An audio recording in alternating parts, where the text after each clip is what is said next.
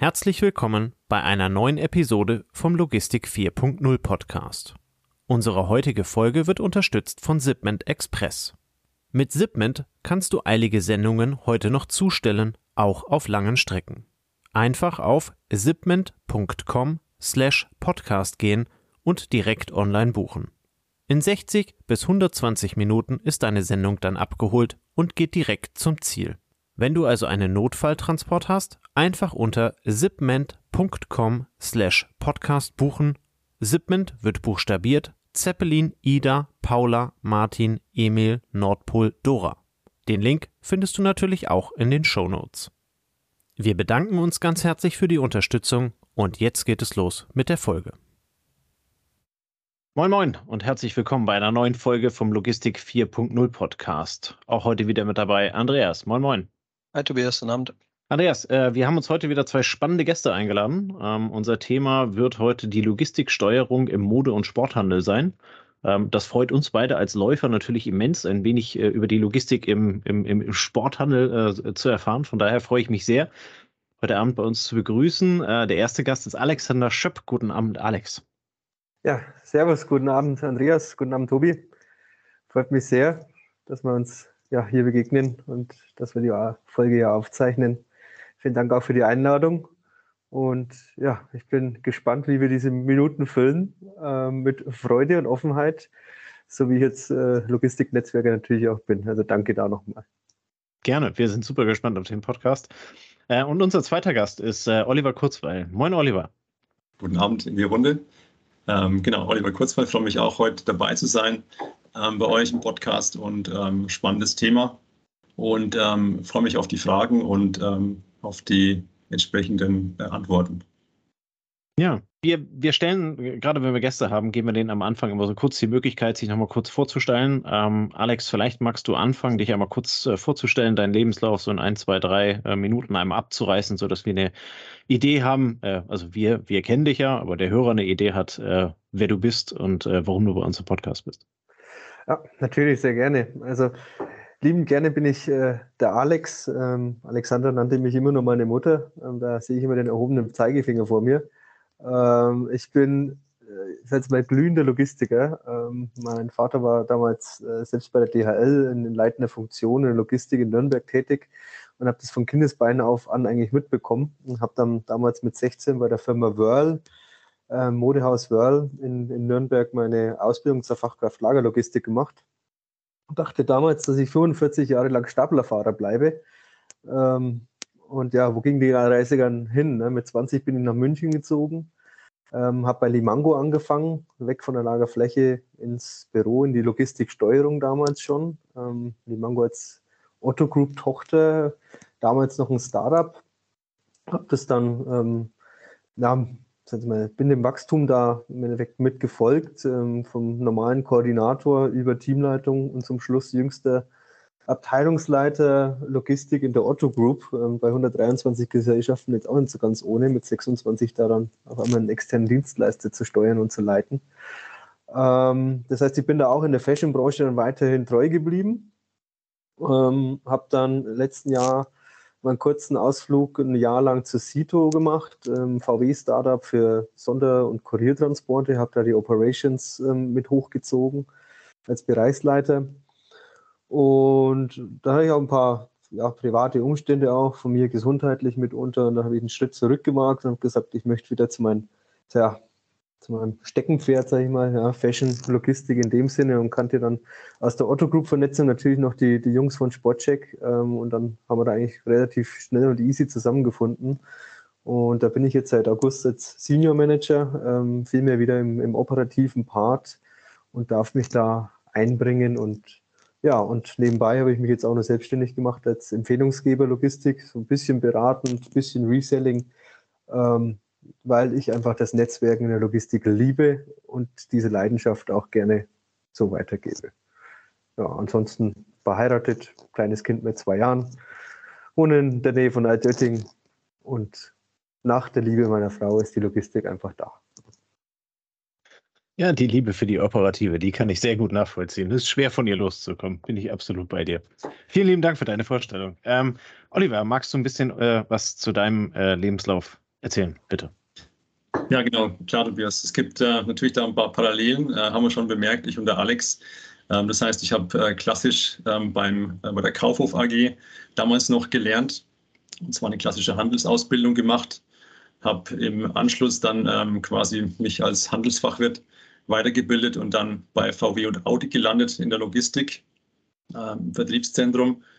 Und ähm, ja, habe da im Endeffekt äh, auf der Fläche auch gearbeitet, ähnlich wie Alex auch den Staplerfahren gelernt und da halt den ersten, die ersten Berührungspunkte ähm, zur, zur Logistik, zur operativen ähm, gefunden und da gemerkt, dass im Endeffekt das Herz eben auch dafür schlägt. Und ähm, ja, der Vater war auch so ein bisschen sicherlich ein Impuls, ähm, damals bei der Deutschen Bahn noch als Beamter angestellt. Ähm, äh, war da auch in der Güterabfertigung, hieß es damals irgendwie auch ähm, äh, tätig. Und ähm, die zwei Punkte, glaube ich, haben dann den weiteren Weg so ein bisschen geprägt. Bin dann ähm, quasi ähm, zu Sportcheck ähm, im, im 2006 gewechselt, bin also da auch schon eine Weile ähm, vor Ort und ähm, habe dann dort im Endeffekt die ähm, Themen Einkauf, äh, Lieferantenmanagement und Logistik sozusagen durchlebt und äh, bin jetzt äh, in der Logistik bei Sportcheck als, als Teamlead und, und da ist es so, dass wir da aktuell ähm, eben äh, ganz eng zusammenarbeiten ähm, in, im, im, Team und ähm, da halt noch äh, jetzt momentan das Thema ähm, Logistiksteuerung ähm, in der Form, ähm, ja, ich will nicht sagen neu erfinden, aber auf jeden Fall so ein bisschen anpassen auch auf die, auf die, auf die neue Welt, die uns da im Logistikumfeld erwartet. Ja, vielen Dank. Ähm, das war für uns auch so ein, so ein Punkt, wo wir gesagt haben, hey, komm, wir machen zusammen einen Podcast, ne? Logistiksteuerung bei Sportcheck. Ähm, jetzt haben wir euch kennengelernt. Gebt uns nochmal so einen kurzen Abriss über eure Company. Also Sportcheck, denke ich, kennen, kennen die meisten als, äh, als äh, Anbieter auf jeden Fall äh, im Dachraum. Ähm, aber sagt da noch ein bisschen, was so an Zahlen hinten dran steht, damit man euch so ein bisschen einordnen kann. Ja, genau. Also klar, Sportcheck ist äh, viel ein Begriff, gerade wenn du dich im Sportumfeld ein bisschen bewegst. Ähm, bei uns ist es so, wir haben jetzt aktuell sind als Multi-Channel äh, Company unterwegs. Wir haben ähm, circa ähm, 59 Millionen Visits im Online-Shop pro Jahr und ähm, so ungefähr 10 Millionen Besucher in den Filialen. 2,4 ähm, Millionen aktive Kunden, ähm, die quasi im Versandhandel äh, bei uns registriert sind. Und ähm, ja, da bezeichnen wir uns schon als den mit den führenden Sportfachhändler in Deutschland. Wir haben bei uns ähm, gesamt ca. 1500 Mitarbeiter beschäftigt, sowohl auf der Fläche in den Filialen als auch bei uns in der Firmenzentrale. Und ähm, ja, vom Sortiment her, äh, wer schon mal einkaufen war bei uns, äh, kennt es. Wir haben im Endeffekt vom Tischtennisball über, über Fußball, zum, über den Laufschuh bis zum Ski bis zum Stand-up-Paddling eigentlich, eigentlich, alles im Sortiment, was es natürlich ähm, gerade so spannend macht im Umfeld ähm, Logistik. Ne? Also ein sehr breites Sortiment und logistisch dann auch große Herausforderungen. Ne? Genau, also um, zum einen Sortiment und zum anderen eben auch, dass du Multi-Channel unterwegs bist, dass du also mehrere Standorte hast, die du auf der Fläche beliefern musst und eben auch dann ähm, das Thema ähm, online ähm, auch aus dem, aus dem gleichen Lager sozusagen äh, bewerkstelligen musst. Okay, aber ihr lasst alles äh, im Fulfillment erledigen und ihr steuert oder gibt es Teile, wo ihr noch was selber macht? Ja, also im Grunde genommen haben wir alles ähm, sozusagen extern zu den absoluten Profis vergeben. Ja, also Sportcheck arbeitet seit, seit sehr vielen Jahren mit der Firma Fiege zusammen. Ähm, Fiege ist, glaube ich, ein im Kontraktlogistikbereich ein sehr, sehr großer Begriff. Ähm, dort haben wir das Warehousing, sprich Fulfillment, aufgegleist. Ähm, jetzt seit ähm, kurzem auch das Thema Filialbelieferung im Speditionsbereich sowie auch ähm, der, die Paketlogistik, ja, also im Endeffekt wie so ein Parcel Broker für, für die ganzen Carrier. Ja, haben wir praktisch dann eigentlich alles in eine Familie gezogen.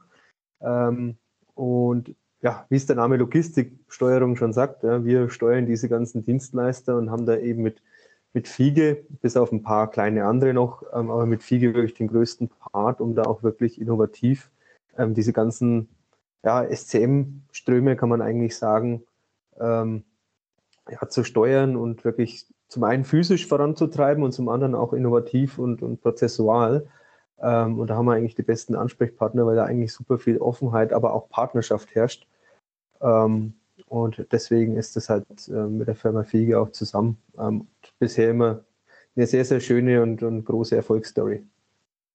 Also es ist ein partnerschaftliches Verhältnis, das heißt, das Wort Logistiksteuerung impliziert immer so ein Dienstleister-Auftraggeber-Verhältnis, ne, was sicher existiert. Der eine zahlt die Rechnung, der andere äh, hat halt äh, die Aufgabe zu erfüllen, aber ihr beschreibt ja schon ganz gut, ähm, wie ihr von eurem Dienstleister sprecht. Ähm, Wenn es auch nur einen gibt, ne, das ist ja auch schon mal eine Aussage. Ähm, andere sagen, eine, irgendwie so eine, eine Ein-Dienstleister-Steuerungsstrategie hat ja auch seine Risiken, ne? können wir vielleicht später auch nochmal drüber reden. Ähm, aber das zeigt ja schon, dass ihr da auf Augenhöhe redet, ne? ist so mein Eindruck.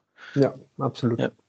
Ähm, Sportcheck kenne ich jetzt noch äh, so aus alter Erinnerung von dem klassischen Katalog, den es in den 90ern mal gab. Ne? Das war so ähm, eine Quelle für Skateboards und irgendwelche US-Klamotten, ähm, wo man wo man sozusagen ja die Trikots von den New York Knicks bekommen hat, bevor das Internet äh, einem da den Zugriff äh, global gegeben hat. Ähm, lasst mal so ein bisschen Revue passieren. Ne? Wie hatten sich euer Geschäft ausgehend vielleicht vom stationären Handel, von dem Printkatalog, der, der war ja ein richtig fetter Schinken, also der, der war ein bisschen dünner als der Otto-Katalog, glaube ich, aber er hat sich, hat, hat sich nicht viel genommen. Ähm, und wie hat sich das über die, die letzten oder über die, die Jahre entwickelt und wie hat sich da eure Company mitentwickelt? Ähm, und welche Bedeutung haben die verschiedenen Kanäle vielleicht dann über die Zeit gewonnen? Ja. Ähm, genau, also das ist die nächste Parallele im Endeffekt. Das ist eigentlich ganz cool. Eine zum Alex und eine zu dir. Ähm, äh, weil ich habe tatsächlich auch ähnlich wie du in den, in den 90ern meine, meine erste LA Raiders Jacke damals äh, beim, beim Check gekauft, also ganz witzig. Weil es war die einzige Möglichkeit. Ne? Also das heißt, du hattest, ja. Äh, wenn du sowas haben wolltest, dann, dann war der, der Katalog im Endeffekt zu dem Zeitpunkt die Bibel.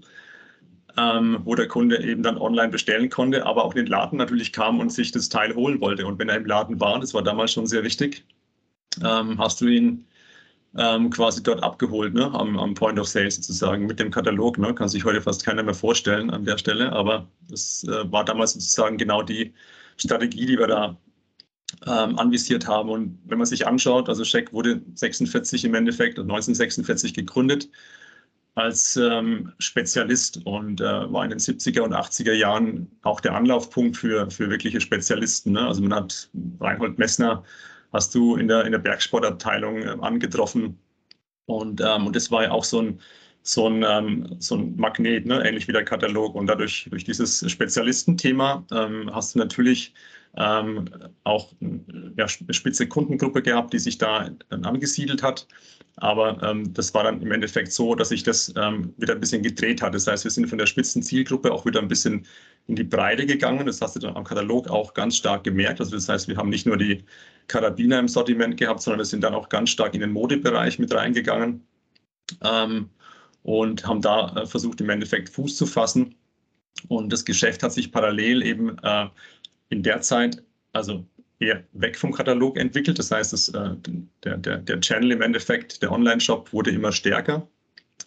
Und man hat einen Katalog ähm, nur genutzt, dann in, in, einer, in einer gewissen Form von ähm, als, ähm, als Anstoßmedium. Ne? Das heißt, also wenn ich einen Katalog rausgeschickt habe, habe ich auch gleichzeitig den Peak gemerkt im, im Online-Shop und konnte somit im Endeffekt dann auch die Lagerlogistik ähm, relativ gut steuern.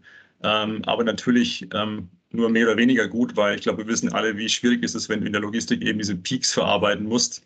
Ähm, deshalb ist der Wandel, den wir jetzt haben, zu komplett weg vom Katalog hin zu, ähm, ich sag mal, dem, äh, dem Multi-Channel-Unternehmen mit dem ähm, Anspruch oder Ansatz auch des Sporterlebnisses. Ne? Also nicht nur im Endeffekt jetzt ähm, rein ähm, umsatzgetrieben Ware verkaufen, sondern wirklich dem Kunden auch ein Sporterlebnis äh, zu bieten. Und das ist dann die, ähm, ja, im Endeffekt so ein bisschen das, wo wir herkommen. Ne? Also wir wollten damals 46 hat Otto Scheck äh, versucht, den Leuten ein Erlebnis zu bieten, indem er quasi die Leute zum Skifahren in die, in die Berge ähm, äh, mitgenommen hat äh, und da eben äh, sozusagen damals schon den, Ansatz hatte und den verfolgen wir jetzt wieder. Also das heißt, wir sind jetzt wieder dabei, ähm, einfach eine Gemeinschaft, die Community zu gründen, die ähm, quasi Sport als, ähm, als Lebensinhalt, Lebensmotto auch mit hat, mit dabei hat. Und ähm, das ist so ein bisschen die, da schließt sich der Kreis und da unterstützen uns jetzt aktuell die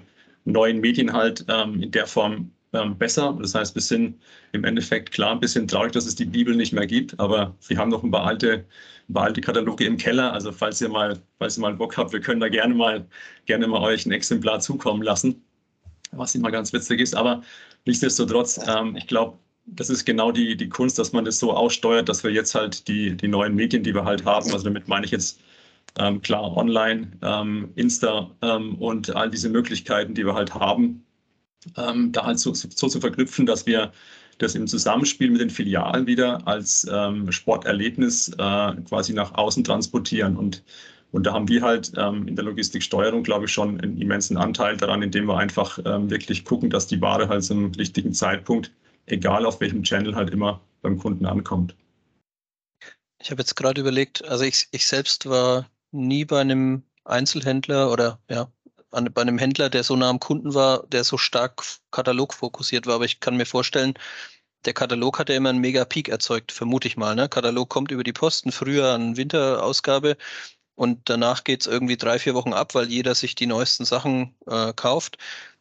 Jetzt in der jetzigen Zeit sind es wahrscheinlich mehr Aktionen. Also ich kann jetzt bei Sportcheck, ich kenne nur, ich kenne jetzt eure Lauf-Events ähm, in den verschiedenen Städten wo ich mir vorstellen kann, das ist wahrscheinlich relativ gut planbar. Ne? Wenn der 3. Oktober eben in Nürnberg der Stadtlauf ist und du dann deine Community vor Ort hast und da, da eventuell in der Woche vorher oder um die Woche rum, um den Event rum, um den Tag rum nochmal Aktionen fährst, dann ist das logistisch für euch wahrscheinlich gar nicht so schlecht planbar, oder?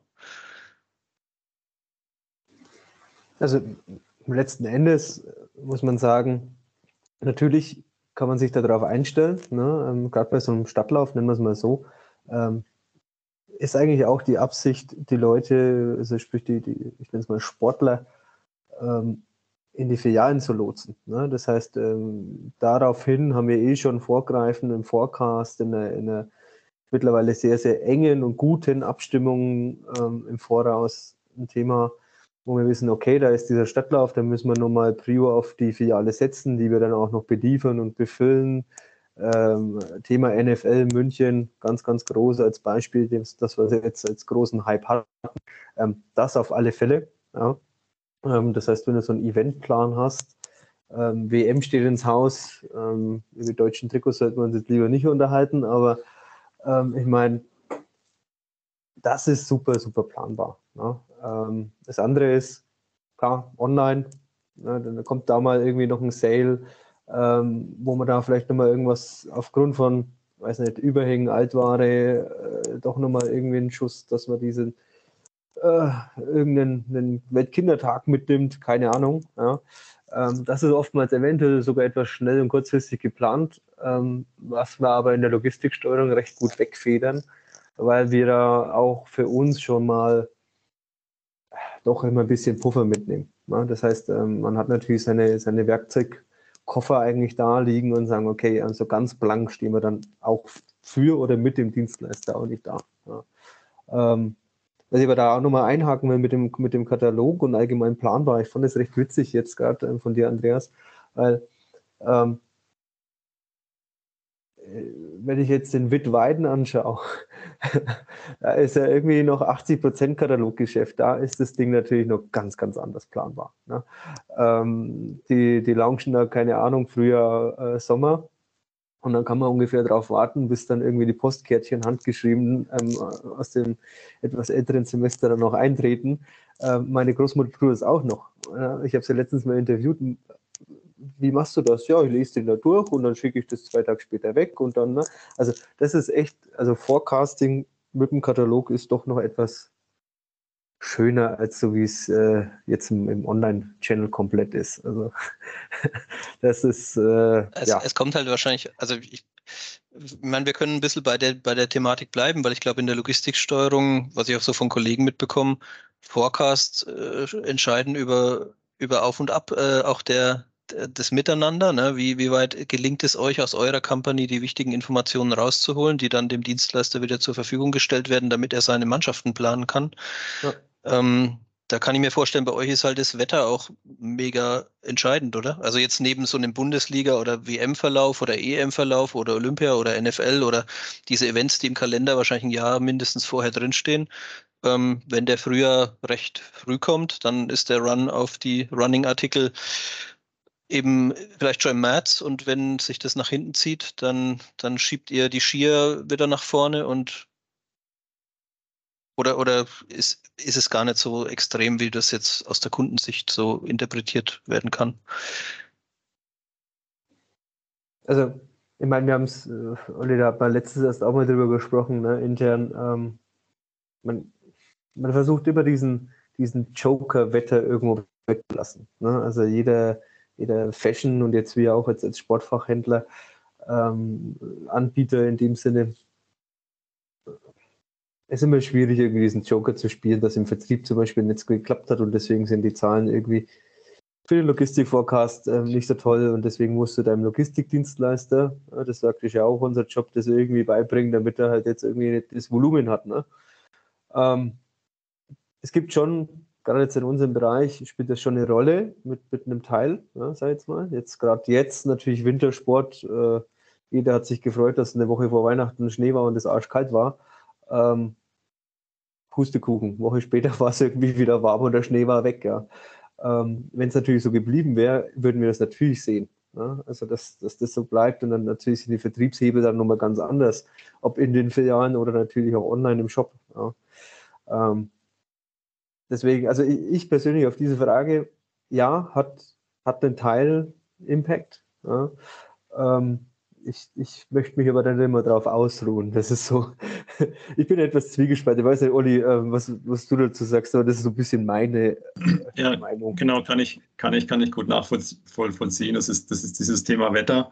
Ähm, klar, spielt auf jeden Fall eine, eine Rolle, definitiv. Aber ähm, es ist schon so, dass, dass durch dieses, ähm, äh, durch die Wetterphänomene, ja, die wir so ein bisschen haben, ähm, das, ist in der, das ist die Logistik auch, äh, eine Logistiksteuerung ein bisschen, bisschen ähm, erschwert, ne? weil ähm, könnt ihr euch vorstellen, der Einkauf ähm, möchte natürlich dann ähm, auch entsprechend schnell reagieren auf diese unterschiedlichen ähm, äh, Wettersituationen, um den Umsatz halt irgendwie abzuholen. Und das ist natürlich im Standardprozess, sage ich mal so, immer schwierig abbildbar. Und deswegen ist unser Ansatz eher der, dass wir sagen, lass uns ähm, da enger in die, in die, ähm, in die Einkaufsbereiche und in die Allocation einsteigen, den Leuten einfach noch enger verknüpfen, um einfach zu sagen, okay, wir können nicht ähm, das gesamte Sortiment oder 80 Prozent des Sortiments irgendwie dann vielleicht entsprechend anpassen, sondern lasst uns mal schauen, welche wichtigen Artikel sind denn dann da wirklich gefragt, die zum Zeitpunkt X dann entsprechend platziert ähm, werden müssen. Und dann können wir quasi in dieser engen Abstimmung und Absprache können wir diese ähm, kleineren Mengen dann vielleicht gezielter steuern. Also es geht eher darum, da nochmal ein bisschen besser auszusteuern, als über den Standard zu versuchen, dann, ähm, ich sage jetzt mal, den Riesendampfer irgendwie um 180 Grad zu drehen. Ne? Das ist ähm, so das, was wir in der Logistiksteuerung gerade erfahren. Und, und, da ist eben ähm, eines unserer äh, Methoden, dass wir einfach sagen, lass uns da eng verknüpfen, lass uns da in den Austausch gehen. Also nicht nur drüber reden, sondern wirklich auch dann mal die, die, die, die entsprechenden, ähm, sagen wir, bis zum Lieferanten hin, also angefangen bei der Order, ähm, einfach mal gucken, ähm, was passiert da zu welchem Zeitpunkt. Und da muss man auch sagen, die Rahmenbedingungen sind halt auch so, dass man sagt, okay, wir haben halt durch unser Saisongeschäft haben wir halt gewisse Einkaufszyklen, die sind halt noch recht lange. Ähm, und bis du da halt dann entsprechend reagieren kannst, ist im Endeffekt eigentlich schon wieder vorbei. Also das heißt, da, da muss sich theoretisch die Industrie auch ein bisschen anpassen an, das, an, das, an die Situation, dass im Endeffekt vielleicht A, die Einkaufszyklen kürzer werden und dann ähm, wir anders über Verfügbarkeiten reden können, dann können wir in der Logistiksteuerung auch vielleicht noch einen Ticken granularer das Ganze machen und, und dann sind wir noch erfolgreicher am Point of Sale schlussendlich.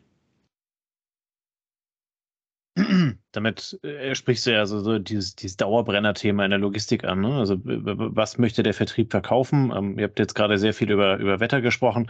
Ihr wart super auf die WM eingestellt. Deutschland Fähnchen überall, dieses wunderschöne Trikot äh, und dann fliegen die also nach drei Spielen raus und fliegen alle wieder nach Hause.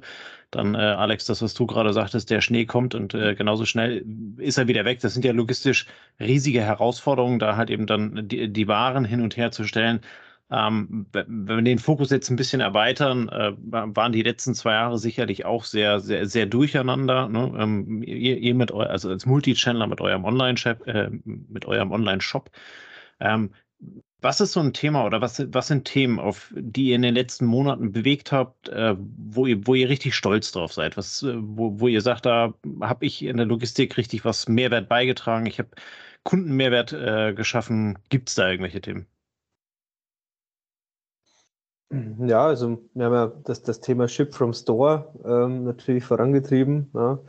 Ähm, ich habe das, das Thema jetzt im August auch mit übernommen, ähm, bin da gerade auch dran, das Ganze auch carrier-seitig noch weiter anzukurbeln. Ähm, aber letzten Endes äh, hat man das Thema Ship from Store allgemein in der Corona-Phase ja sehr, sehr stark auf einmal dann gesehen. Ne? Also im Endeffekt, ähm, Filialen werden geschlossen, ja, der, der, Point of Sale letzten Endes im Einzelhandel ähm, ist dicht aufgrund von Lockdown etc. pp. Ja? Und auf einmal liegt da auch das Working Capital brach. Ja, ähm, und auf das könnte man da zurückgreifen. Man könnte die Filialangestellten nutzen, ähm, zu verpacken und zu versenden und so weiter. Ähm, und natürlich aufgrund dessen ähm, sind wir hergegangen und haben praktisch das, das Thema mit aufgegleist. Ähm, wir sind dann nicht komplett mit allen Filialen fertig. Ja, das ist äh, gerade nur ein Teil. Ähm, aber letzten Endes macht man die Verfügbarkeit der Bestände im Online-Shop mit einer Filialaufschaltung sozusagen auf den Filialenbestand ähm, nochmal attraktiver, ja, anstatt äh, für Kaufabbrüche oder irgendwie sowas zu sorgen, sondern äh, man kann dann praktisch auf diesen Bestand zugreifen und von dort aus verschicken. Klar, ähm, verschickt man zwei Pakete, ja, das ist, muss, es, muss man sich bewusst sein, obwohl es da jetzt auch wieder ähm, super sexy Startups und Anbieter gibt, um das Fulfillment sogar noch zu übernehmen und so weiter und so fort. Ähm, schaut man sich ja alles an. Ja. Ähm, Gott sei Dank haben wir da auch die absolute Offenheit bei uns im Bereich.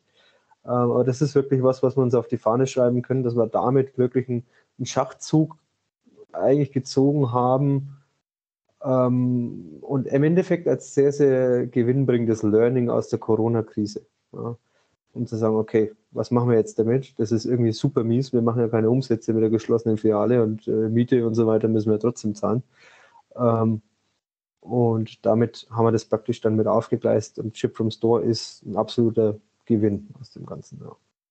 Aufgegleist heißt, also vorher gingen keine Pakete von irgendwelchen äh, stationären Geschäften raus, ne, sondern ihr habt es zentral erledigt, das Online-Geschäft. Und ihr hattet dann wahrscheinlich auch nicht irgendwie eine Lösung jetzt für den Kollegen in der Filiale parat, wo er auf die Schnelle gesehen hat, wer bestellt denn jetzt was und wo kommt mein Label her? Wie, wie seid ihr da vorgegangen?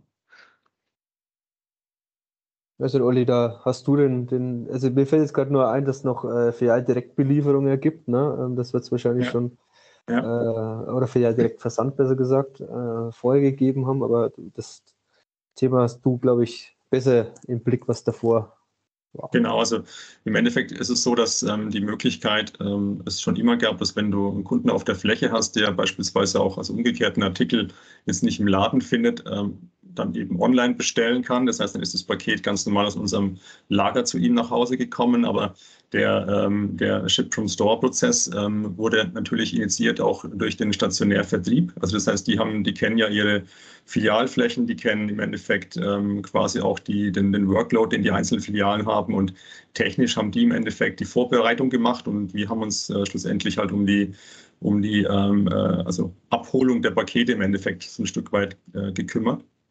Und, ähm, und da ist es so, dass wir halt da in der Filiale halt ähm, ja, mit so einem Paket Ninja im Endeffekt arbeiten, der ein ganz normales DHL-Versandlabel ähm, ausspuckt. Und das wird dann quasi ähm, angebracht auf dem Paket und dann eben durch den DHL-Fahrer ähm, dann abgeholt. Und ähm, dann entsprechend halt, da hatten wir eben genau die Herausforderung zu sagen, okay, wir wussten am Anfang nicht genau, welche Menge da entsprechend äh, auf uns zukommt und da war halt natürlich dann schon der, ich sage jetzt mal, ganz normale DHL-Bote, der halt da in der Stadt unterwegs ist, war da ein bisschen überfordert. Das heißt, wir mussten dann nochmal mit unserem ähm, Carrier in, äh, in die Abstimmung gehen, einen Forecast auch nochmal abliefern, gucken, was geben die ersten Hochrechnungen her, um dann entsprechend nochmal die, die Abholungen auch anzupassen, dass die Pakete dann nicht irgendwie zwei Tage im, im Store liegen, weil das wollten wir halt vermeiden.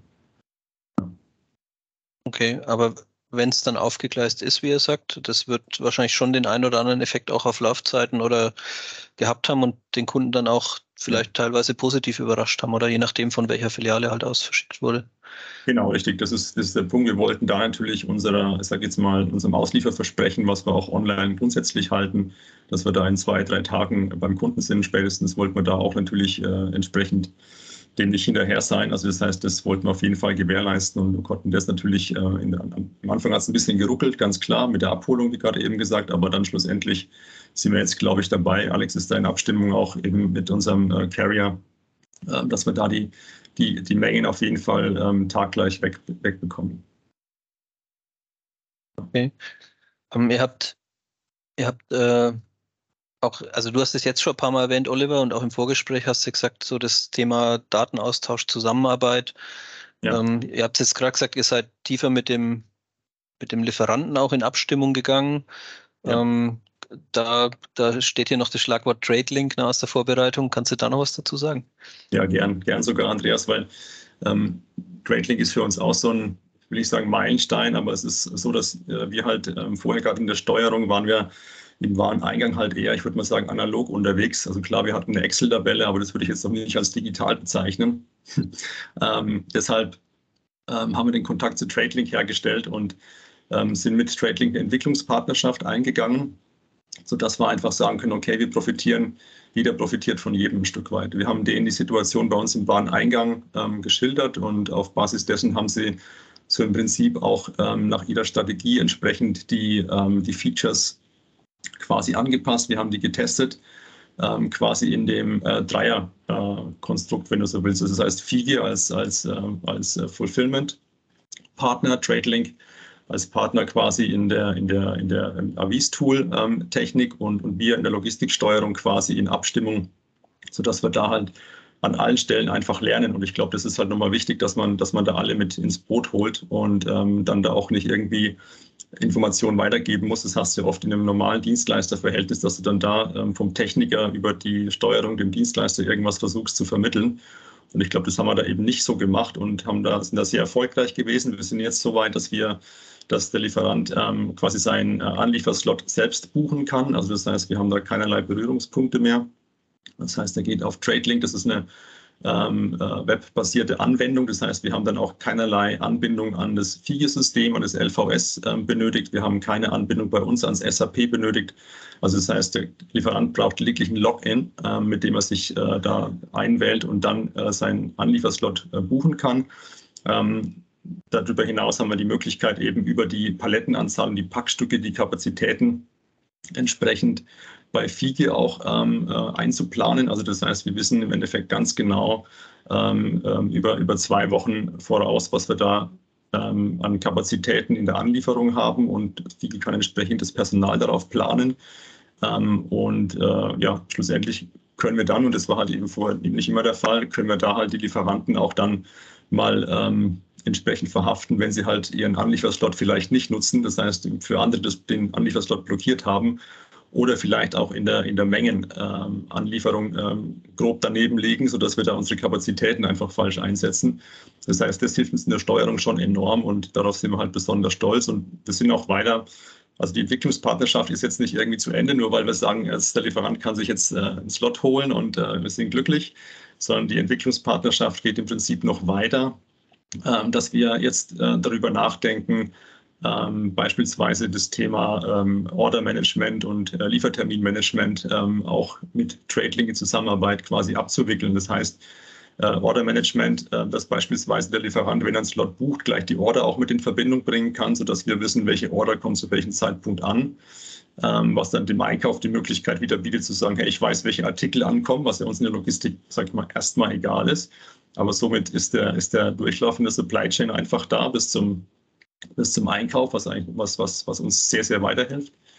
Und äh, das Thema Lieferterminmanagement äh, insofern, dass man ähm, halt den Liefertermin, der quasi in der Order auch wieder steht, ausgehend davon, ähm, dass man den in TradeLink hat und der Lieferant beispielsweise auch gar nicht zwei Wochen vor Anliefertermin anliefern kann, sondern dass er wirklich nur dann anliefern kann, wenn es auch so wie es vereinbart wurde. Und all dieses Tracking zu schauen, passt es, liefert er richtig an, ähm, zu dem gewünschten Zeitpunkt ist es halt mit Tracking dann nach vorne ähm, möglich und das bietet uns eine Logistiksteuerung, unserem Fulfillment-Partner und auch dann dem Einkauf, also das heißt noch eine noch ein Schnittstellenpartner mehr, ähm, die Möglichkeit, da transparent draufzuschauen und das ist halt ähm, schon wirklich eine coole Geschichte.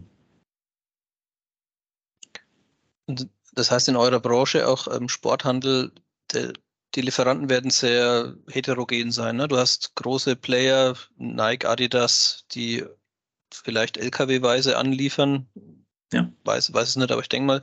Und du hast den Powerbar Energieriegel-Lieferanten, der euch ein Päckchen schickt mit Haselnuss, ähm, was irgendwie 20 Kilo hat oder so. Oder, oder gibt es eher klein, kleinere Einheiten, eher weniger und ist es eher das große Geschäft? Ja, wir haben so, hm, sage ich mal, insgesamt haben wir so roundabout ähm, 300 äh, Lieferanten aber von diesen 300 Lieferanten hast du halt ähm, 60, die die größte Anliefermenge ausmachen. Also so, wo du sagst, okay, das sind die, wo wirklich am meisten reinkommt. Und, ähm, da ist es schon äh, so, dass die ja in der Form dann schon recht heterogen sind. Und ähm, ja, ich glaube, der Sportfachhandel ist da nochmal wirklich eine andere, eine andere Nummer, wenn man es vergleicht mit anderen Handelsbranchen äh, äh, sozusagen, weil im, im Sportfachhandel ist es gibt den Lieferanten, der wirklich auch dann technisch gut aufgestellt ist und äh, mit dem du auch wirklich gut reden kannst ähm, und der auch dann quasi seine Aufgabe gut macht. Und es gibt natürlich den, der das wirklich überhaupt nicht hinbekommt und die unter einem Hut zu bekommen, steuerungstechnisch ist äh, schon eine Herausforderung, das gebe ich offen und ehrlich zu. Ähm, aber da haben wir für uns zumindest mal soweit ähm, äh, eine Methode entwickelt, dass wir einfach sagen, wir sind jetzt von der Mannschaft her ähm, auch entsprechend gut aufgestellt äh, mittlerweile, sodass wir da eine Art Account Management einrichten können, dass wir also auch für unsere Lieferanten als Logistiksteuerer ähm, zur Verfügung stehen und ähm, da entsprechend schon mal diesen, ähm, sage ich mal, den Schritt vorne einfach den Fuß schon mal ein Stück weiter vorne haben und mit dem ähm, Lieferanten zusammen diese, diese Dinge halt klären. Das heißt, Logistiker spricht mit Logistiker und kann dann in der Anliefersituation schon wesentlich effizienter wirken, als es dann im Endeffekt äh, vielleicht der Vertrieb mit dem Vertriebler machen kann.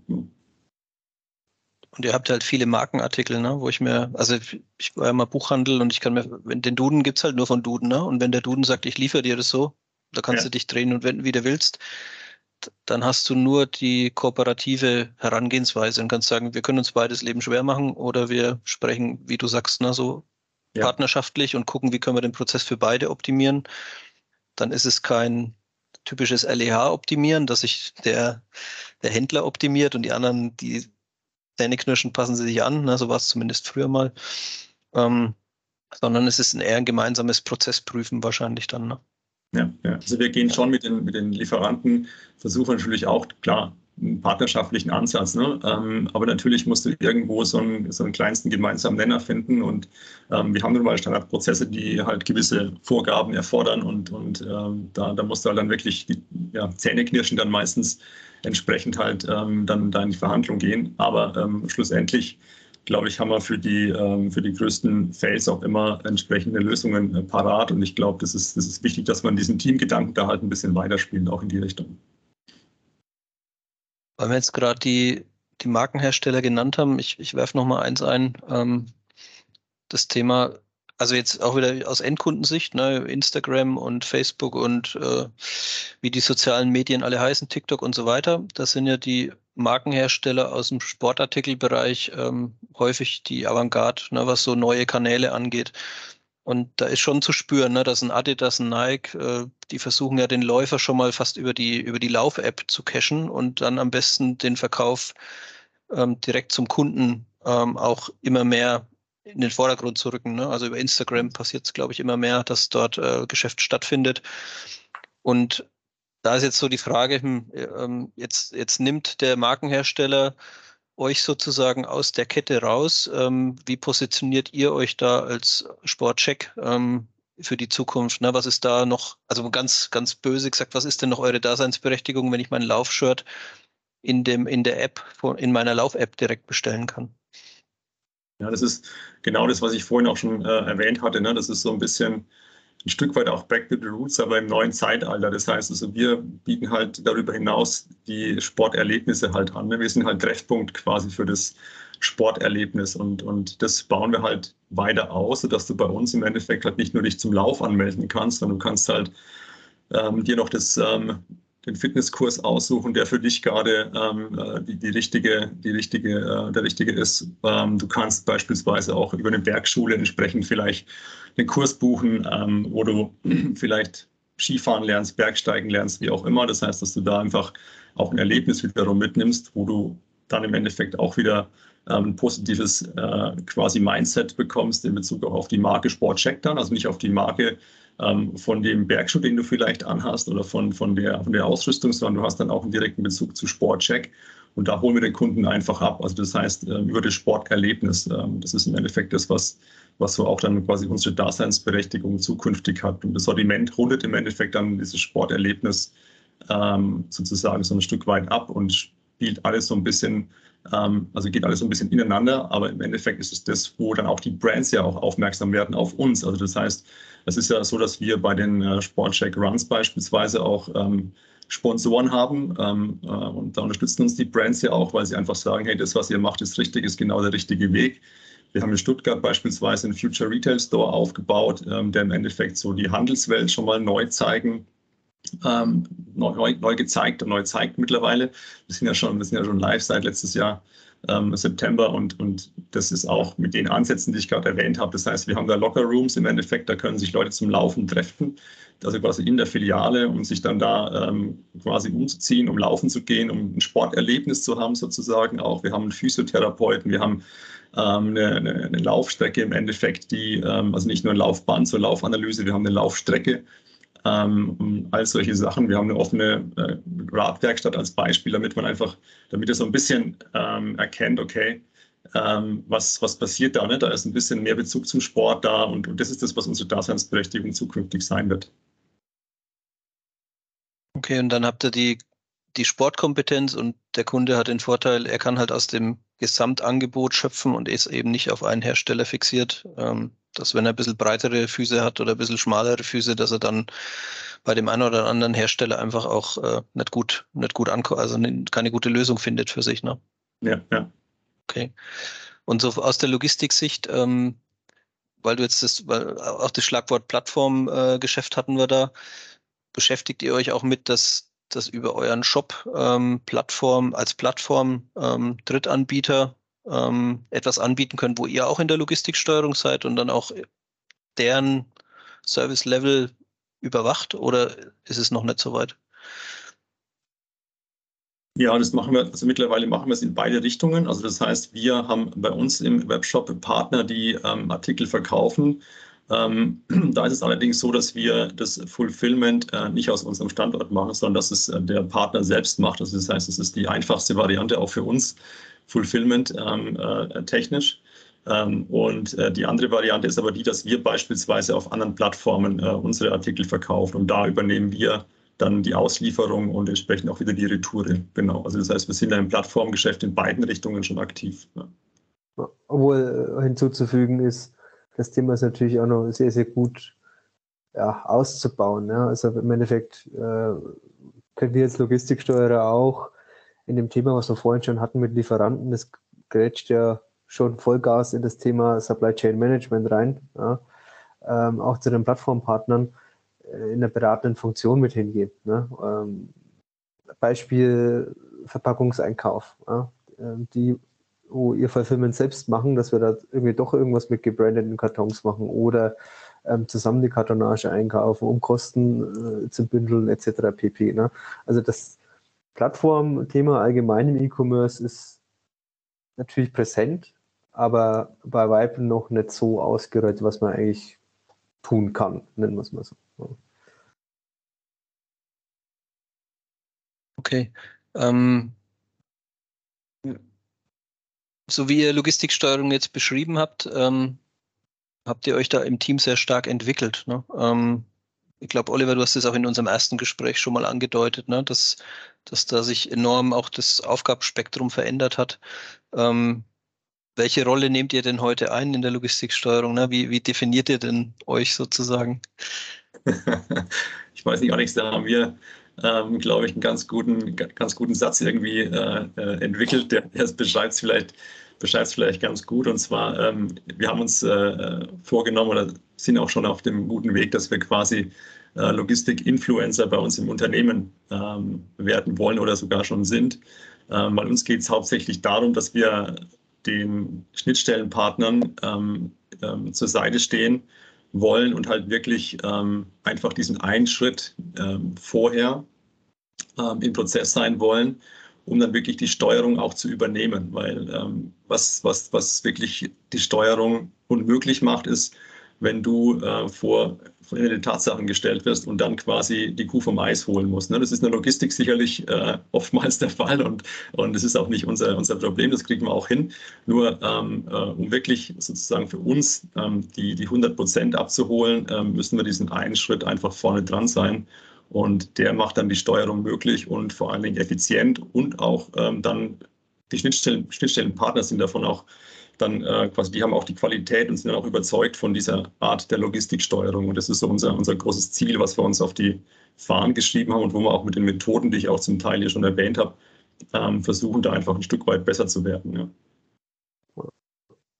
Vielleicht äh, von mir da auch nochmal das Thema, weil ja, Logistik-Influencer ist natürlich ein super sexy äh, Wort, ja, was man eigentlich auch ganz gut nennen darf letzten Endes, aber ähm, ich meine, das kennt ihr, glaube ich, auch ähm, aus der Logistik. Äh, wenn irgendwas nicht funktioniert, ist die Logistik immer der Depp. Ja? Und ähm, ja, da muss man eigentlich drüber schmunzeln, ne? aber letzten Endes ist es wirklich so.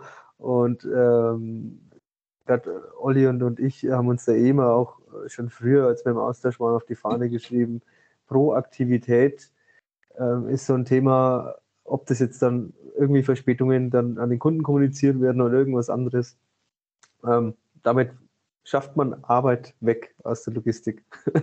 ähm, das heißt nicht, dass wir faul sind, aber letzten Endes ist es was, ähm, jeder hat seine Kapazitäten. Ne? Und auf der anderen Seite, äh, wofür ich auch immer fighte, ist es einfach die Kundenzufriedenheit. Ne? Mit der Proaktivität schaffst du einen Mehrwert für den Kunden und das Endergebnis sieht man dann natürlich und hoffentlich am Ende auch, dass er dann natürlich wieder bestellt. Ja? Und äh, deswegen äh, mit dieser Offenheit auch, ja, was dieses Logistik-Influenzen betrifft, ähm, gehen wir da an den Start und ähm, ja, wir rennen da aktuell ganz, ganz äh, schön die, die Türen ein, äh, was wir jetzt hier mit dem Podcast natürlich auch nochmal ähm, ja, aufzeigen. ja, ist auch ein Prozess. Also das heißt, ähm, ihr müsst euch vorstellen, es ist natürlich ich sage ich mal, auch bei uns im Unternehmen nicht, nicht so easy. Also das heißt, ähm, äh, wir machen ja schon länger Logistik und ähm, es ist halt wirklich so, du musst halt diese Silos aufbrechen und aber nicht nur aufbrechen, sondern du musst halt wirklich da ja so ein Stück weit mit, also ganz nah mit dran sein ne? und, und den, den Logistikprozess, wenn er halt ähm, beim ersten Mal nicht verstanden ist, auch beim zweiten Mal nochmal erklären und, ähm, und dann vielleicht auch noch beim dritten Mal. Und ähm, das ist das, was halt glaube ich, in der Logistik und auch Logistiksteuerung generell auch eine, eine, gute Eigenschaft ist, dass man halt diese Ausdauer einfach mitbringt ähm, und, und die Offenheit. Und ich glaube, dann haben wir nach vorhin auch die Möglichkeit, weil es äh, zahlt auf viele Themen ein, es zahlt ein auf die ähm, sich immer, immer stärker, schneller veränderten Rahmenbedingungen, die äh, uns quasi im Handel ja betreffen. Also das heißt, wir müssen auf, aus dem Grund allein schon viel enger zusammenarbeiten und, ähm, und wenn wir diesen einen Schritt vorne dran sind, ähm, dann können wir auch viel, viel besser Empfehlungen abgeben, die vielleicht dann auch viel, viel besser verstanden werden. Und dann ist das Ergebnis ähm, halt genau das, was wir brauchen. Ne?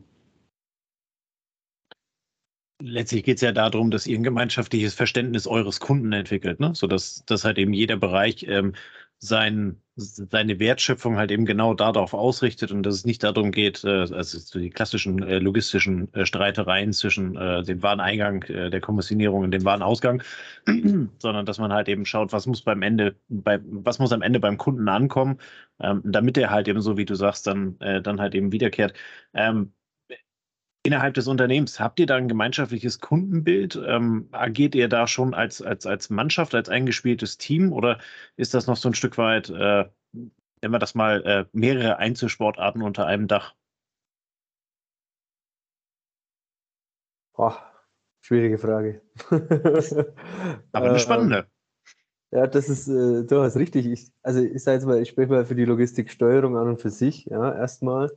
Äh, wir sind eine absolute Mannschaft. Ähm, wirklich gehen da durch und durch, supporten uns, sind da sehr, sehr eng im Austausch, auch ähm, was das Thema ja, jetzt betrifft, dass eigentlich viel Homeoffice natürlich auch mit dabei ist, aber letzten Endes mit, mit Teams und einer richtig guten Kommunikationsstruktur intern auch, ähm, schaffen wir das recht gut, da als eine Mannschaft aufzutreten und miteinander auch zu fighten ähm, für das, das äh, Zielbild natürlich Endkunde auf der einen Seite. Ne?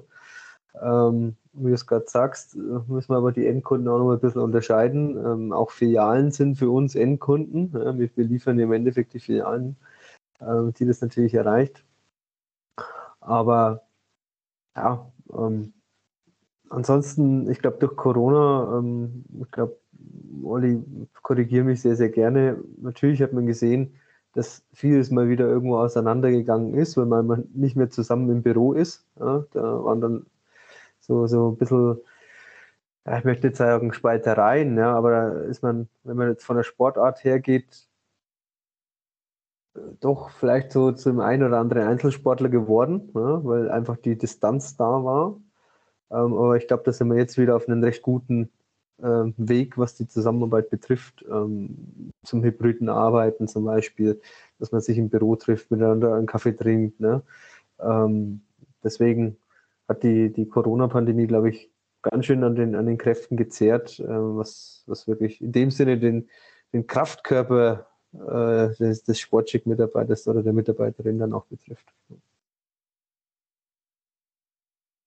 Okay. Also dem kann ich nur zustimmen, genau ja. was, was Alex sagt. Auf jeden Fall ähm, äh, Teamsportler äh, im, im, Team der Logistiksteuerung und ähm, bei Sportcheck generell. Also wir sind schon so, dass man sagt, okay, dieser Spirit, dieser Sport-Spirit ist ähm, quasi schon verankert, ähm, auch bei den Schnittstellenpartnern ähm, bis hoch zur äh, Geschäftsführung. Ne? Also wir haben jeden Dienstag gehen wir äh, mit unserem CEO zum Laufen. Also das heißt, ähm, da haben wir auch die Möglichkeit natürlich macht die Möglichkeit, sich auszutauschen, äh, wenn du eben noch Luft hast ähm, äh, zum, zum Reden, wenn du mitläufst. Ja, das, das ist natürlich Sehr die Voraussetzung. Ja, genau. Nein, aber das soll, soll ein bisschen auch beschreiben, so wie, wie die Company im Endeffekt da äh, auch grundsätzlich aufgestellt ist zu dem Thema. Also das heißt, Sport ähm, steht bei uns im Mittelpunkt, genauso wie bei unserem Kunden. Ähm, und, und das ist, glaube ich, ähm, spürt man schon äh, in allen Ecken. Ja. Okay, das finde ich echt ein großes Thema, ne? Also wenn, wenn ihr da eine Laufgruppe habt, die halt eben da nicht nur, nicht nur im Bereich ist, sondern die halt eben übergreifend ist und ähm, ich kenne es von, von ein, zwei amerikanischen Herstellern, die halt eben wirklich dann eine riesen, riesen Gym in der, in der Logistikhalle haben. Ich weiß nicht, ob euch First Form beispielsweise was sagt. Ähm, äh, äh die haben das, wo halt eben genau das gelebt wird, was, was ihr ja. gerade sagt. Und ich meine, ähm, dass, dass man sich in der Firma nicht immer grün ist, äh, das weiß man irgendwie spätestens seit, äh, ich weiß nicht, seit Sandkasten-Freundschaften, äh, dass das halt eben irgendwann auseinandergeht. Aber gerade daran zu arbeiten, sich da halt eben ständig weiterzuentwickeln und sich gegenseitig halt eben auf das Level zu heben, finde ich super, wie ihr das ähm, beschreibt, so wie der Prozess halt eben bei euch läuft. Ähm, was macht denn gute Logistiksteuerung aus? Also was, was sind denn so Themen, die ihr für euch ähm, mit, mit euren Kollegen, mit der Firma äh, in, den, in den nächsten Monaten, in den nächsten Jahren vielleicht auf, auf der To-Do-Liste habt? So das, was sind die Vögel, die ihr schießen wollt? Ja, ich fange vielleicht mal kurz an, Alex, äh, mit den Vögeln, die, wir, die, wir, die, die wir uns da holen. Nee, es ist genau, also zum einen ist es das, was ich äh, vorhin auch schon gesagt habe, dieser, dieser, diesen einen Schritt einfach vorne dran zu sein. Das, das ist äh, quasi ein ganz großes Ziel, dass wir einfach da Schnittstellenpartnerschaften ähm, so weit ausbauen, dass wir genau das, die Situation haben, um die Steuerung dort anzusetzen, wo sie am effizientesten ist, äh, um halt dann da das beste Ergebnis zu erzielen. Und ähm, der, der, zweite Vogel, äh, den wir uns auf jeden Fall holen, und da haben wir jetzt uns auch schon einige, einige Federn zumindest äh, sicher, sichergestellt, ist, dass wir ähm, Transparenz schaffen. Also Transparenz ähm, über, diese, über, die, über die Prozesse, dass man im Endeffekt so wirklich diese einzelnen Schritte einfach kennt. Weil nur wenn du das hast, ähm, kannst du im Endeffekt diese Steuerung ähm, auch entsprechend ähm, effizient ausführen. Ne? Weil der eine Schritt vorne nützt dir halt nichts, wenn du die Prozesse im Detail nicht kennst. Ähm, insofern ist das quasi, sind es, ähm, hängen die beiden ähm, Punkte halt beieinander und, und das ist, sind so übergreifend ähm, für mich die zwei wichtigsten äh, Punkte, die zwei wichtigsten Vögel, wie du es genannt hast, Tobias, genau, die wir uns da schießen wollen. Ja. Das, heißt, das seid ihr auch eher wieder so Connector irgendwie, ne? Also ich ich unterstelle jetzt mal, dass das, was du als Prozesse verstehen äh, beschreibst, dass das über Abteilungsgrenzen der Logistik hinausgeht, ne, dass das über den Dienstleister FIGE hinausgeht.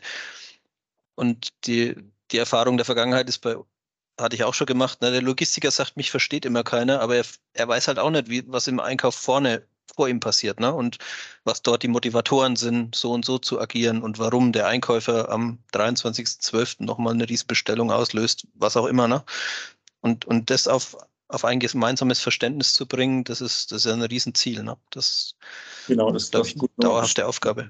Ja, genau. Das ist wirklich eine dauerhafte Aufgabe zum einen, aber zumindest mal die Basis zu schaffen und auf der aufzubauen. Das ist, glaube ich, ähm, für uns wichtig, dass wir da halt strukturiert vorgehen. Und, ähm, und da ist es halt wichtig, halt mit A, verschiedenen Methoden zu arbeiten und, und C, halt die Tools auch zu bekommen, die uns genau dann auch diese, diese ähm, feine Transparenz äh, quasi bringen. Ja. Also ich habe da irgendwie auch als Schlagwort, ähm, die Frage war ja, was macht eine gute Logistiksteuerung aus? Ja, das ist Kommunikation und Transparenz. Das macht eine gute Logistiksteuerung aus. Ja, mit dem gewinnst du eigentlich alles, um es wirklich ähm, gut hinzubekommen und im Endeffekt auch ja, sich zu entwickeln. Ne? Äh, ich meine, ich mache das jetzt seit mehr als zehn Jahren. Ähm, ja, von, von Excel-Listen hin und her über Telefonhörer in die Hand, dann kriegen wir mal irgendwie auf Skype über, hat aber nie irgendwie gedacht, ach, man kann ja mal irgendwie sogar Videoanruf machen. Ne? Ähm, also das ist halt eben das Thema. Ähm, und mit den Tools dann noch an die Seite gestellt, ähm, kommst du genau dahin, was Olli auch beschrieben hat. Ja. Super, also ich sage jetzt mal vielen Dank für den, für den fachlichen Part. Äh, ihr habt uns gute Einblicke gegeben in eure Logistiksteuerung, in das, was euch beschäftigt, in das, was ihr vorhabt, in das, was eure Branche ausmacht. Ähm, also dafür schon mal vielen Dank. Jetzt gucken wir ein bisschen auf euch als Person. Machen wir in den meisten Podcasts und ich habe eine kleine Schlagwortrunde vorbereitet, wo ich euch bitten würde, ich gebe euch immer ein Stichwort ähm, und ihr sagt ein, zwei Sätze dazu, also nicht zu lang. Es, ist, es sind ein, zwei Schlagworte dabei, da ist es wahrscheinlich sehr schwierig. Ne, Alex, dich challenge ich dann auch noch ein bisschen. Aber vielleicht äh, könnt ihr was sagen, wo ihr sagt, na, das, das will ich zu dem Schlagwort äh, mal weitergeben, auch an die Hörerschaft. Mhm. Und wir starten mit Alex, Thema Mentoring. Mentoring, ähm, ich gebe lieben gerne mein Wissen weiter, äh, was ich mir in den letzten Jahren äh, angeeignet habe und habe das bisher schon bei zwei meiner Mitarbeiter ähm, vorher gemacht, die nebenbei SCM sozusagen studiert haben und für mich ist das absolut was, ähm, was ich auch weiter betreiben möchte und anbieten möchte, weil ich jungen Leuten im, im Feld Logistik und SCM einen Weg bereiten möchte. Sehr cool. Oliver, Laufclub 21 habe ich bei dir gefunden. Genau, Laufclub 21. Ähm, ich gehe mit ähm, Jugendlichen ähm, mit Down-Syndrom ähm, zum Laufen, ähm, mache mit denen Bewegung. Und für mich ist dabei einfach entscheidend, dass du da mal einen Perspektivenwechsel bekommst und ähm, das ist jedes Mal ähm, eine tolle Erfahrung. Sehr cool. Alex Schnurrbart, du hast heute auch noch den Schnurrbart. Äh, wir sehen uns über Video, der Hörer sieht es nicht. Aber ja, es hat für dich äh, noch eine andere Bedeutung. Ja, ähm, das Thema Schnurrbart ähm, ist zum einen auch äh, letzten Endes mein Geschichtshobby, ähm, daher passt es ja immer ganz gut rein, aber eigentlich hat es den Hintergrund, dass ich ähm, mal diesen äh, Movember aufgesprungen bin. Man keiner sagt, ja, da lässt man sich halt vier Wochen den Schnurrball stehen. Ähm, nee, das hat auch damit zu tun, damit man das eigentlich als Solidarität gegenüber Menschen mit, oder beziehungsweise Männer in dem Sinne, ich möchte jetzt nicht diskriminierend äh, sein, aber Männern mit Krankheiten ähm, praktisch diese, dieses Symbol eigentlich äh, trägt, ne? also praktisch Männerkrankheiten äh, zu bekämpfen und eigentlich auch dafür einzustehen. Und ich bin auch äh, an äh, Depressionen erkrankt, äh, auch erst vor einem, einem, ja, nicht mal ganz einem Jahr und deswegen bisher auch kurz gut rausgefeitet, bin ja gut unterwegs und äh, deswegen möchte ich solidarisch auch weitermachen. Und äh, meine Frau hat nicht, sich nicht beschwert, äh, sondern gesagt, das kannst du in ein Portfolio äh, mit reinnehmen. Also trage ich jetzt sogar im Januar auch noch den äh, Movember sozusagen. Sehr cool. Ähm, Oliver, nächstes Schlagwort für dich. Ähm, was hat denn Ultracycling mit der Logistik zu tun?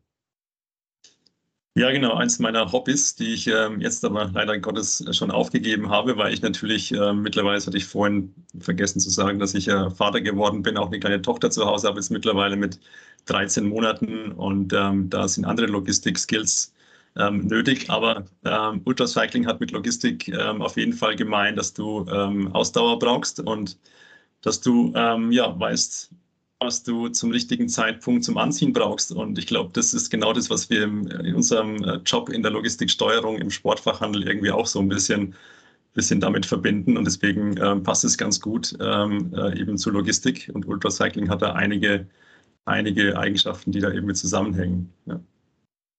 Okay, vielen lieben Dank. Alex, äh, Netzwerken in der Logistik. Ist für mich das A und O meine absolute Leidenschaft und ich habe es äh, jetzt mittlerweile sogar so hingebogen, dass ich das auch nebenberuflich äh, mit einem kleinen Unternehmen sozusagen aufgestellt mache, ähm, weil mein Leitspruch äh, aus Bayern ist, und dem Reden kümmert leidsam. Und das ist einfach was, das man in der Logistik absolut braucht, weil man voneinander einfach lernen kann und auch darf. Okay. Und das letzte Schlagwort für Oliver, der Lieblingsberg. Der Lieblingsberg, genau, danke Tobias. Gute, gutes Schlagwort. Der Lieblingsberg ist der, der Monte Misone im äh, Trentino. Und ähm, wieso ist das der Lieblingsberg? Weil du von dort den besten Rundumblick hast in der Gegend. Okay, auf was, auf was schaust du dann? Ähm, wenn ich meinen Lieblingsberg aussuche, meinst du? Oder ja, genau, wenn du da oben stehst. Ja, also. genau. Also da schaust du natürlich in die, in die Gegend. Du kannst äh, bis zum Adamello-Gletscher ähm, gucken, du kannst in die Brenta hineinschauen, siehst dann nochmal die, den Molveno-See als Beispiel. Also das heißt, du hast wirklich eine schöne, abwechslungsreiche äh, Landschaft an der Stelle und ähm, bin da ab und zu im Urlaub. Deshalb ähm, hat sich der zum Lieblingsberg gemausert. Also nicht die Zugspitze, auch nicht der Watzmann, wie man vielleicht erwarten könnte bei einigen, sondern der Monte Misone. Sehr gut. Muss ich mir mal anschauen. Äh, meine Vorliebe ja. für Berge kennt, hier, kennt der Hörer übrigens. Äh, üblicherweise, von daher. Ja. Kenn, äh, ja. Kannte ich so jetzt noch nicht, gucke ich mir aber gerne mal an. Gerne mal schauen, gerne mal schauen. Geheimtipp. Sehr gut. Wir beenden unseren Podcast immer ganz gerne mit einer letzten Frage. Jetzt seid ihr zwei Gäste, von daher stelle ich die Frage dann zweimal, beziehungsweise dürft ihr jeweils äh, gerne eine Antwort geben. Es gibt kein richtig, kein falsch. Ähm, kann überhaupt nichts an der ganzen Stelle, nur einfach so die Frage, habt ihr eine Inspiration für unseren Hörer? Und zwar lautet die Frage, welches Buch, welcher Film, welcher Podcast, welches Medium, was auch immer es sein mag, ähm, gibt euch die Inspiration, den Weg in der Vergangenheit so gegangen zu sein, wie ihr ihn gegangen seid und halt eben jetzt aktuell weitergeht. Gibt es da irgendwas, was euch beeinflusst hat? Ähm, teilt das doch gerne mit unserem Hörer. Und wer immer sich bereit fühlt, darf anfangen also ich sage jetzt mal, inspirierend für mich in der Logistik als alter Netzwerker und Liebhaber ist der Podcast Logistik 4.0, ähm, den ich seit Beginn an verfolge und der natürlich, ja, also der, mit, wo ich wunderbar stolz drauf bin, da jetzt ähm, auch mal mit dran teilzunehmen und äh, mein Fachwissen da auch ähm, und auch meine Art mit zu präsentieren, nenne ich es mal so. Und das ist wirklich was, was ich als Inspiration eigentlich da mitnehme oder mitgenommen habe bisher.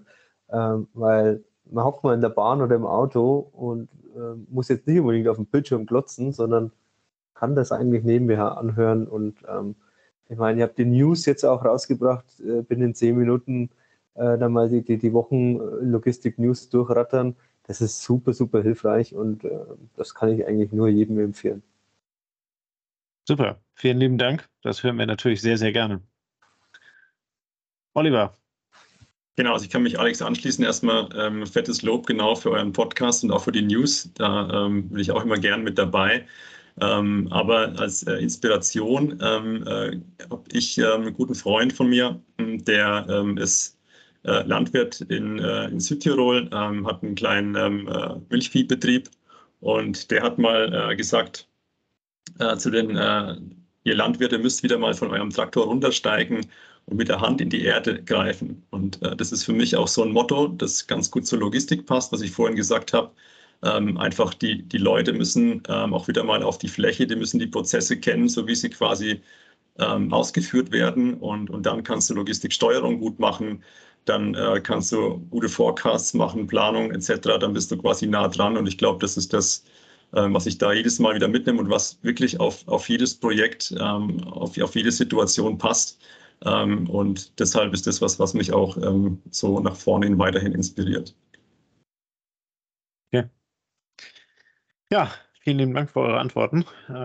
die packen wir dann, also beziehungsweise euch als Person packen wir dann gerne unten in die Shownotes. Ähm, das heißt, wenn irgendeiner unser Hörer irgendwelche Fragen hat mit euch noch über mal äh, über, über irgendwelche Themen, gerade aus der Logistiksteuerung sprechen möchte, ähm, dann äh, bieten wir da immer gerne den LinkedIn-Kontakt an.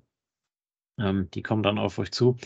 Ähm, ansonsten vielen lieben Dank für eure zahlreichen Antworten, für alle die Geschichten, wo ihr uns mitgenommen habt, äh, wo ihr so ein bisschen Insights äh, der Logistiksteuerung äh, gezeigt habt, äh, mit, einem äh, Fulfillment-Dienstleister wie ihr ihn habt, äh, welche Herausforderungen ihr da in, in, den vergangenen Monaten und Jahren hattet. ich fand es sehr kurzweilig, ähm, super spannend zuzuhören ähm, auch als begeisterter ähm, Händler ja auf der auf der anderen Seite, ähm, äh, der der an der Stelle da halt eben in einem anderen Segment unterwegs ist, einfach so auch mal in eine andere Branche mit reinzuhören. Letztendlich ja ich will nicht sagen, es doppelt sich viel, aber man merkt halt eben, ähm, wo dann die Herausforderungen sind. Ich finde es sehr spannend, euch dabei zugehört zu haben, wie ihr die ähm, angeht. Insofern vielen lieben Dank für eure Zeit. Ähm, wir sind am Ende angekommen. Ähm, wir bedanken uns ganz herzlich äh, bei unserem Hörer für die Zeit, ähm, uns zugehört zu haben bis hierhin. Ähm, vielen lieben Dank und wir hören uns dann nächste Woche wieder. In diesem Sinne, tschö Alex, tschö Oliver, macht euch einen schönen Abend. Bis dann. Ciao, ciao. Danke dir. Danke. Macht es gut. Vielen Dank. Das war eine neue Folge des Logistik 4.0 Podcasts. Wir möchten dir helfen, neue Themen im Bereich der Logistik zu entdecken, zukünftige Entwicklungen und Trends kennenzulernen und dich mit anderen Logistikern zu vernetzen. Um regelmäßig zu neuen Folgen informiert zu werden, werde Mitglied in unserer Gruppe Logistik 4.0 auf LinkedIn oder folge den Logistik 4.0 Profilen auf Twitter, Facebook oder Instagram.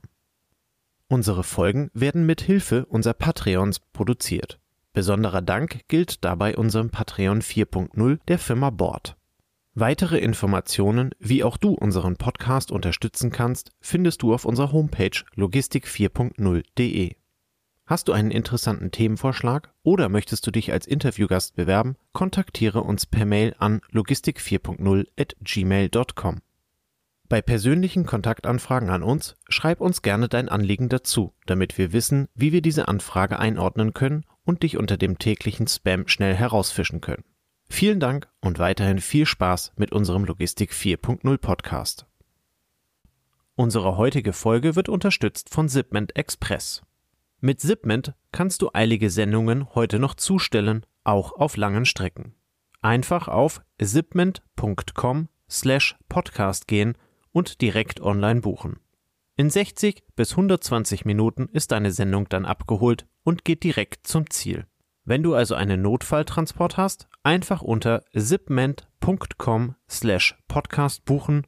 Zipment wird buchstabiert Zeppelin, Ida, Paula, Martin, Emil, Nordpol, Dora. Den Link findest du natürlich auch in den Show Notes.